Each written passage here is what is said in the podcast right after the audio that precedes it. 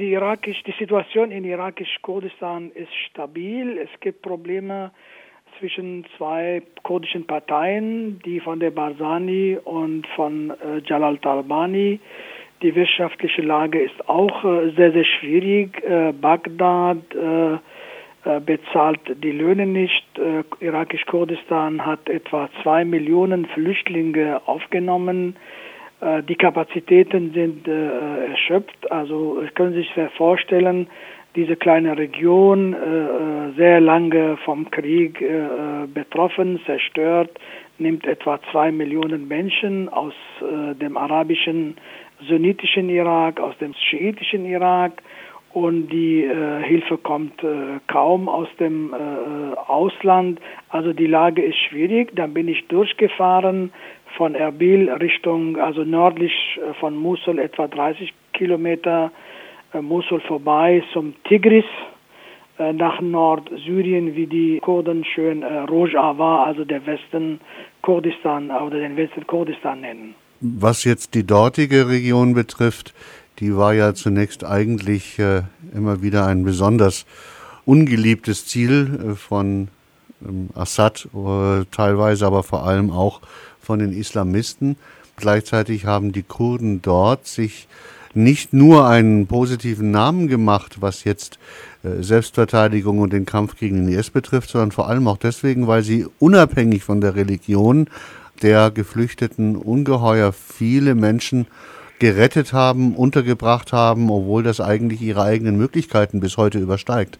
Das stimmt, also auch dort in, äh, in Nordsyrien, in Rojava, gibt es politische Probleme zwischen äh, verschiedenen kurdischen Parteien, die der Basani nahestehen oder der PKK nahestehen.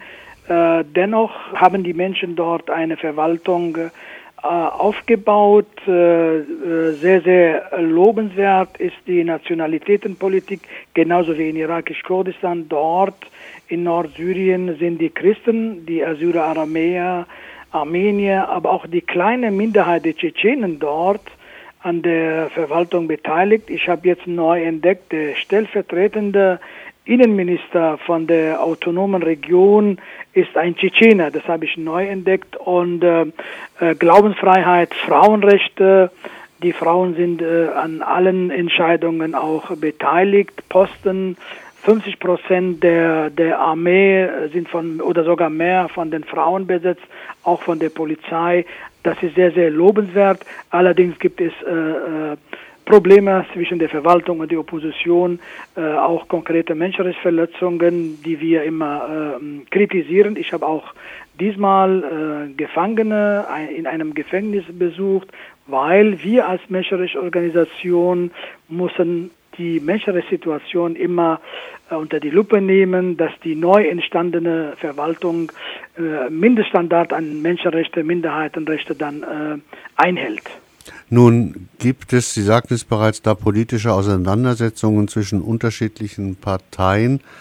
Äh, gleichzeitig gibt es insbesondere solche Auseinandersetzungen über die Frage, ob man sich im Wesentlichen, so wie die Amerikaner vor allem und auch die Türken es gefordert haben, sich darauf beschränkt, die eigenen angestammten Gebiete zu verteidigen und aus den zusätzlich zwischenzeitlich eroberten Gebieten wieder zurückzieht oder ob man genau das nicht tut. Die Türkei hat jetzt Angriffe, schwere Angriffe auf das äh, Gebiet der Kurden im Nordsyrien geflogen, sagt aber, diese Angriffe richteten sich ausschließlich gegen die Truppen, die dabei seien, Gebietsgewinne zu verteidigen. Stimmt das aus Ihrer Sicht?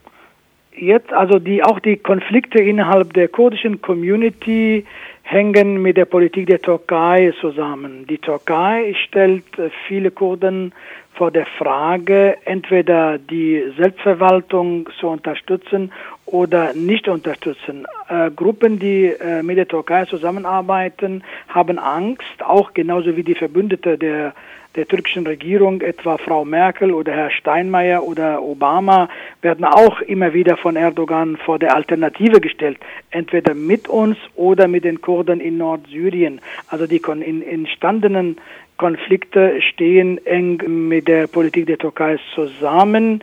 Ähm, die Kurden, was die Kurden machen in Nordsyrien, die führen einen Kampf gegen den islamischen Staat und andere Radikal-Islamisten in Syrien, die in ganz Syrien das islamische Recht Scharia einführen. Und die Türkei duldet oder unterstützt genau diese Politik. Und das ist nicht die Sache der Türkei, sich in syrische Angelegenheiten einmischen. Das sind Araber, arabische Stämme, Assyrer, Chaldäer, Aramäer, Aleviten, Drusen, die Kurden unterstützen im Kampf gegen den islamischen Staat. Daher ist nicht die Sache von Erdogan, sich in Syrien äh, einzumischen also meine, ja. meine Frage bezog sich auf etwas ganz Konkretes, was auch von den Amerikanern ausdrücklich bestätigt wurde, dass nämlich die Kurden sich eben nicht darauf beschränken, ihre angestammten kurdischen Dörfer und Städte dort in der Region zu verteidigen, sondern dass sie längst auch begonnen haben, insbesondere die, die der PKK nahestehen, Klammer zu, Geländegewinne zu machen. Und, diese, und, und diese Geländegewinne sollten sie zurücknehmen. Sie sind gewarnt worden, sowohl von den Amerikanern als auch von der Türkei. Da ging es darum, dass die Türkei einen entsprechenden Sicherheitsstreifen zwischen sich und den Kurden beansprucht, äh, jenseits der äh, Grenze zu Syrien. Und nachdem die Kurden sich geweigert haben, sich zurückzuziehen, erfolgten jetzt diese Angriffe. Die Kurden, wie gesagt, kämpfen nicht allein gegen den islamischen Staat. Es gibt einen Verband, namens Syrian Democratic Forces, da sind dort Araber. Der Sprecher dieser, dieses Verbandes ist sogar ein Turkmener. Die sind Syrer, da sind Araber, Kurden, Assyrer, Chaldäer, Aramäer. Die wollen gemeinsam in Syrien äh, Demokratie nach Assad haben. Und Erdogan stört genau das. Und die Kurden erobern keine neuen Gebiete. Die wollen sich von Syrien nicht abspalten, sondern kämpfen für Demokratie, für Glaubensfreiheit in Syrien. Und genau dagegen kämpft Erdogan. Es geht nicht um die, die Bildung eines äh, Kurdenstaates in Nordsyrien. Heißt das, wollen Sie damit sagen, dass die Angriffe der Türkei die jetzt stattgefunden haben, sich auch gegen angestammte kurdische Gebiete, Dörfer gerichtet haben? Äh, Afrin, wo ich geboren bin, wo, wo meine Mutter noch lebt, mhm. zwei Brüder, zwei Schwestern wurde auch in den letzten zwei Tagen angegriffen. Das heißt, dann äh, ist es reine Propaganda Erdogans. Richtig. Und auch im Norden von Syrien aus einem Dorf äh, im Norden von Aleppo, aus zwei, drei Dörfern sind 900 Kurden vertrieben, sind vertrieben worden. Das haben wir gestern in einer Presseerklärung auch dokumentiert. Also Erdogan will, wie gesagt, äh, äh in Syrien nach Assad die Gruppen unterstützen, die das islamische Recht Scharia einführen. Und ich habe null Verständnis für die Politik der USA, auch der deutschen Bundesregierung, wenn äh, die Politik von Erdogan dann unterstützt wird. Nun, äh, das ist ja genau die Frage jetzt, die auch, soweit ich informiert bin, ja gerade in den USA äh, massiv diskutiert wird zwischen Geheimdiensten und Militärs, wie man auf diese offensichtliche Provokation der Türkei reagieren soll. Es wäre ja eine Alternative, wenn man äh, die NATO-Mitgliedschaft der Türkei in Frage stellen würde. Also, dass wir überlegen gerade, wie wir jetzt äh, ähm, die deutsche Bevölkerung, die öffentliche Meinung hier in Deutschland gegen die Politik von Erdogan mobilisieren. Eine Forderung wäre zum Beispiel jegliche Zusammenarbeit, Geheimdienstzusammenarbeit mit der Türkei einzustellen, vielleicht äh, die Mitgliedschaft irgendwie ruh ruhen lassen. Ähm, auch die äh, konservative Presse in Deutschland berichtet von einer islamistischen Diktatur in der, in der Türkei. Also wir werden die deutsche Öffentlichkeit äh, sensibilisieren, mobilisieren mhm. gegen diese Politik von Erdogan, aber auch von Herrn Steinmeier und Frau Merkel. Es gibt auch sehr, sehr viele Anhänger Erdogans hier in Deutschland. Ich denke nicht, dass es, äh, in unserem Sinne wäre, massive, auch gewalttätige Auseinandersetzungen in unseren Straßen zu erleben.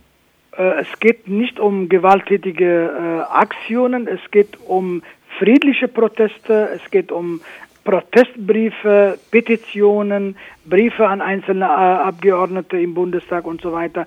Und die Mehrheit der Menschen aus der Türkei ist nicht für die Politik von Erdogan. Ich denke jetzt an 100.000 Assyrer Aramäer aus der Türkei. Ich denke an eine Million Aleviten, 800.000 mhm. Kurden. Die Politik von Erdogan wird von diesen allen diesen Menschen nicht unterstützt, aber auch von den von der türkischen Bevölkerung äh, wird diese Politik nicht unterstützt, sondern es sind einzelne Gruppen, die äh, nationalistisch und islamistisch denken. Die, die breite Bevölkerung hier, türkischstämmige, unterstützt die Politik von Erdogan nicht. Es hat seit über 20 Jahren keine nachweisbaren äh, terroristischen Aktivitäten der PKK in Deutschland mehr gegeben. Müsste man nicht auch dieses Verbot in Frage stellen?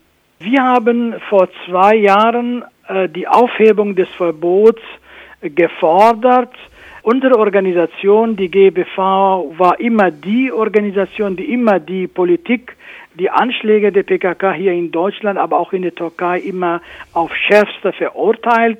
Wir werden äh, jegliche äh, gewalttätige Aktionen der PKK auch verurteilen. Wir raten allen Kurden, sich von jedem Anschlag zu distanzieren. Wir rufen das Umwelt der PKK dazu auf, äh, keine Gewalt, äh, gewalttätige Aktionen auf deutschem Boden durchzuführen, sondern nur friedlich gegen die menschenverachtende Politik von Erdogan gaan protesteren.